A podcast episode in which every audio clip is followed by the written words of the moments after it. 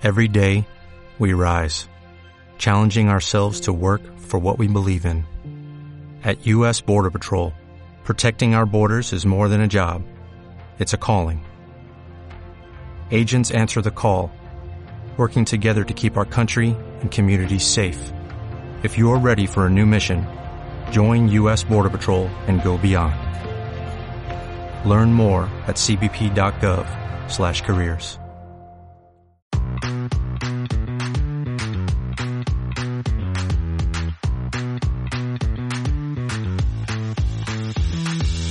Muy buenas, ¿qué tal? Bienvenido y bienvenida a SEO desde cero, el podcast con el que cualquier persona puede aprender sobre posicionamiento web, posicionamiento en buscadores, posicionar una web en Google y da igual si ha hecho algo de SEO alguna vez o es completamente nuevo en este mundo.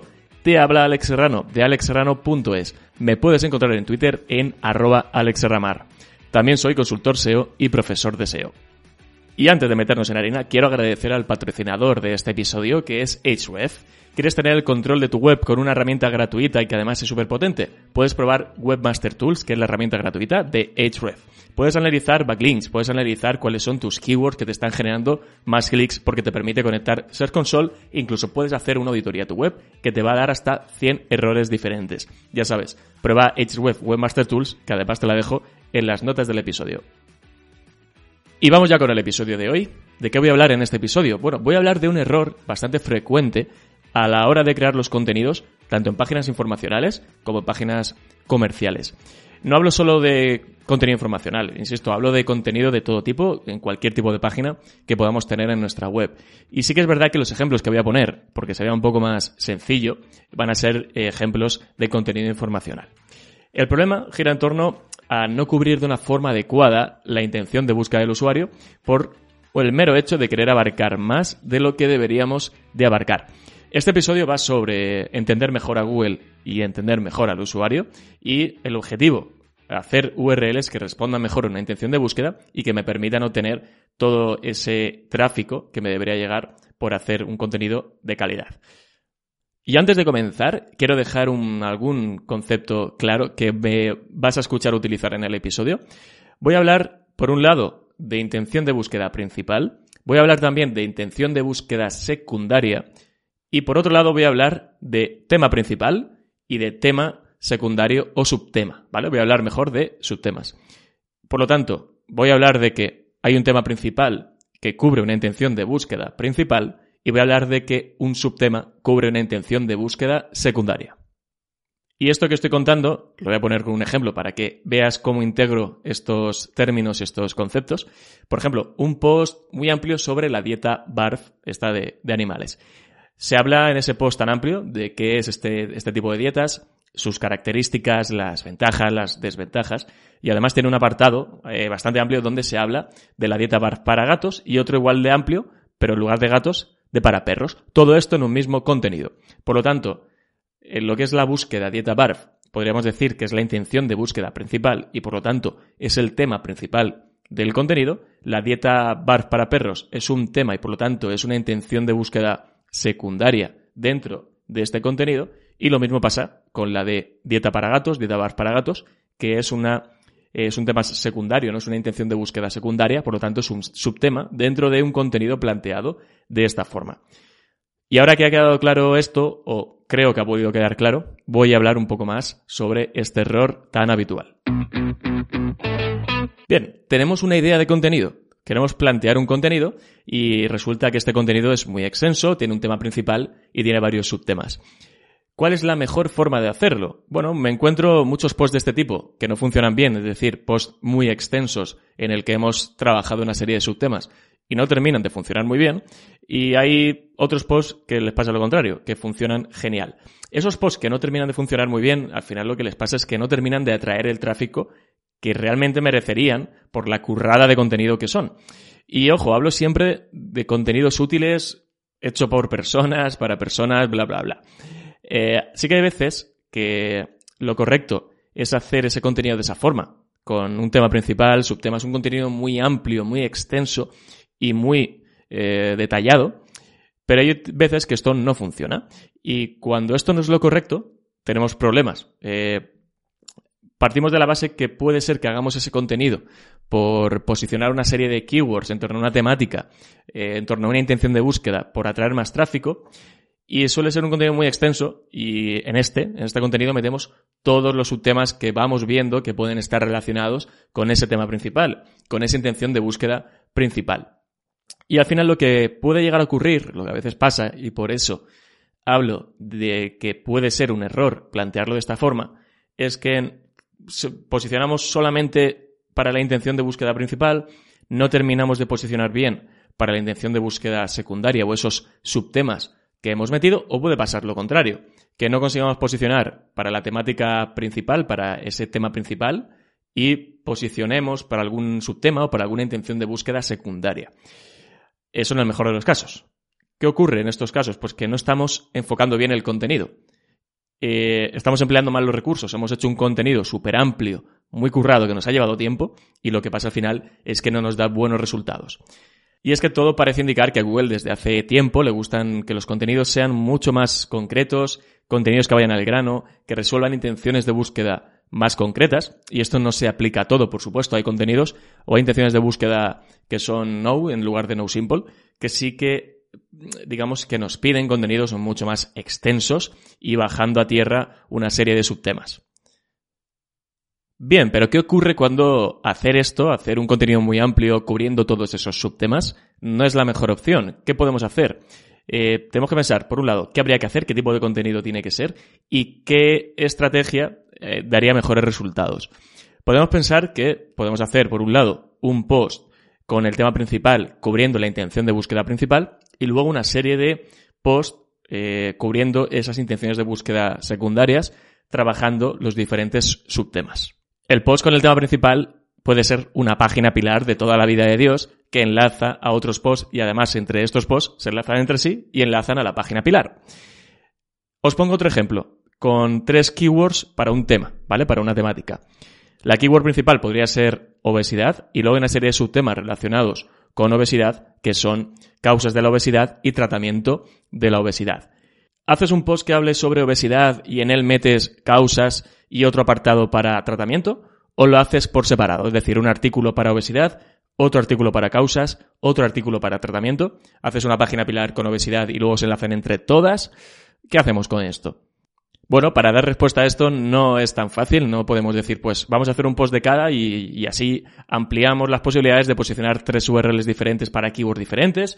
Eh, no es tan fácil. Luego lo vamos a resolver. Pero bueno, llegados a este punto, tenemos que pensar qué debemos hacer y nos pueden asaltar una serie de dudas. Eh, ¿Dónde está la línea en la que paso de hacer un artículo muy extenso tocando todos los subtemas a hacer diferentes contenidos? ¿Cómo lo agrupo? ¿Cuántas URLs hago? Eh, ¿Qué incluyo, no? Para acertar y para no acertar. ¿Qué subtemas hago en una URL y qué subtemas hago en otra URL? Bueno, eh, es una serie de dudas que en función de cada caso pueden ser diferentes. a veces que se resuelve de una forma más sencilla, mirando algunas cosas. Y la solución pasa por analizar, por comprobar qué está mostrando Google en cada una de esas búsquedas y de qué forma se le está dando el contenido al usuario y esos contenidos, cómo lo hacen, ¿no? Cómo afrontan ese tema, ¿Qué, de qué forma están abarcando esa intención de búsqueda principal, de qué forma están tratando esos subtemas, esas intenciones de búsqueda que podríamos decir que son secundarias. Y también tenemos que pensar que si buscamos esos o comprobar si buscamos esos subtemas por separado, mm, ¿qué pasa? Muestran a los URLs que también tratan el tema principal, son URLs que específicamente están trabajando, están hablando de esos subtemas. Bueno, pues estas preguntas eh, podemos hacerlo, o estas comprobaciones podemos hacerlo directamente, y siempre habría que hacerlo, buscando en Google al menos una comprobación inicial, pero también podemos hacerlo de una forma más sencilla, un poco más rápida, y es con una herramienta que se llama keywordinsights.ai, y esto ya te aseguro que no es patrocinado ni nada, va muy ligado con este error que trato en este episodio, y es una herramienta que a mí me ayuda bastante. Si eres suscriptor de 300 segundos, hace algunas ediciones estuve hablando de ella, seguramente la viste, en un caso similar al que estoy contando en este episodio, pero bueno, y si no, pues también te la cuento ahora. ¿Y cómo funciona esta herramienta para resolver estos casos? Bueno, dentro de esta herramienta tenemos la funcionalidad de SERP Similarity que nos permite meter hasta tres keywords diferentes para hacer estas, estos análisis, estas comprobaciones, y me va a dar, como digo, la similaridad entre estas tres búsquedas y luego entre las diferentes combinaciones. Puedo poner dos búsquedas o puedo poner tres. Eh, en este caso podría poner un tema principal y luego dos búsquedas que correspondieran a intenciones de búsqueda eh, secundarias o a subtemas.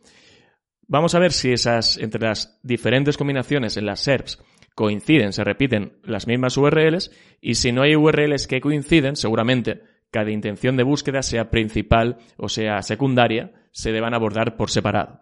Si hay algunas URLs que coinciden, que puede que no esté del todo claro, tenemos que pensar también cuáles son las diferentes URLs que coinciden, si están en el top 10, si esas URLs están más en el top 5 y en base a una serie de criterios valorar y pensar si esas intenciones de búsqueda secundarias y esa intención de búsqueda principal deben ir juntas en una misma URL o deben ir por separado. Si la mayoría coinciden, pues seguramente las diferentes intenciones de búsqueda deban abordarse en una misma URL. Y esto yo siempre digo que puede ser que hoy sea así, pero que a lo mejor dentro de un año Google cambia su forma de resolver esa intención de búsqueda y puede que cambie. En ese caso, seguramente nos tocará a nosotros también adaptarnos a esto porque estaremos analizando y, veríamos que esto ha cambiado. Y vamos a resolver el caso de lo de la obesidad, tirando de esta herramienta con, estas, con estos criterios que acabo de comentar. Pongo las keywords, como he dicho antes, de obesidad por un lado, causas de la obesidad por otro y tratamiento obesidad. Lo que me está diciendo esta herramienta es que para las keywords obesidad, causas y tratamiento, solo hay una URL que coincide en las tres SERPs diferentes. Luego, comparando entre obesidad y causas de la obesidad, hay un 44% de similaridad. Es decir, cuatro URLs de ese top 10 son las mismas en ambas búsquedas.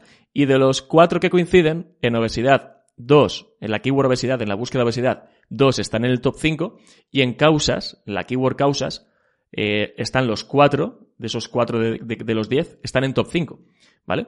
Por lo tanto, tenemos bastante similaridad, o al menos hay la suficiente como para poder pensar, luego lo vemos, que eh, para la búsqueda de obesidad y para la búsqueda de causas de la obesidad, seguramente podamos resolver con la misma URL. Luego, ¿qué pasa entre obesidad y la otra que era, el otro subtema?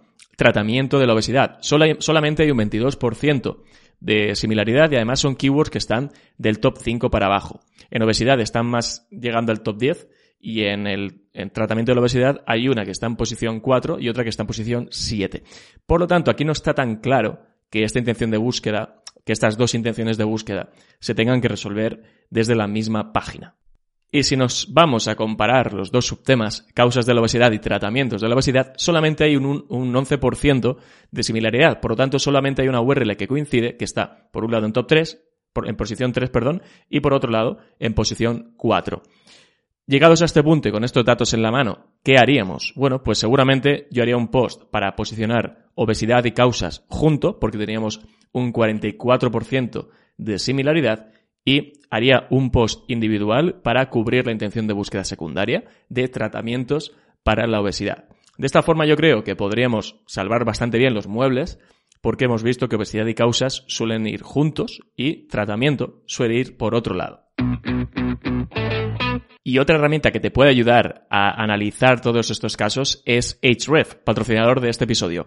Puedes analizar la competencia, puedes llevar un control exhaustivo de tu estrategia de link building, puedes hacer estudios de palabras clave, analizar la evolución de tu proyecto día a día y un montón de cosas más, ya sabes, con href.com, que es la herramienta que utilizamos los profesionales del SEO. Y voy a poner más ejemplos para que lo entiendas mucho mejor.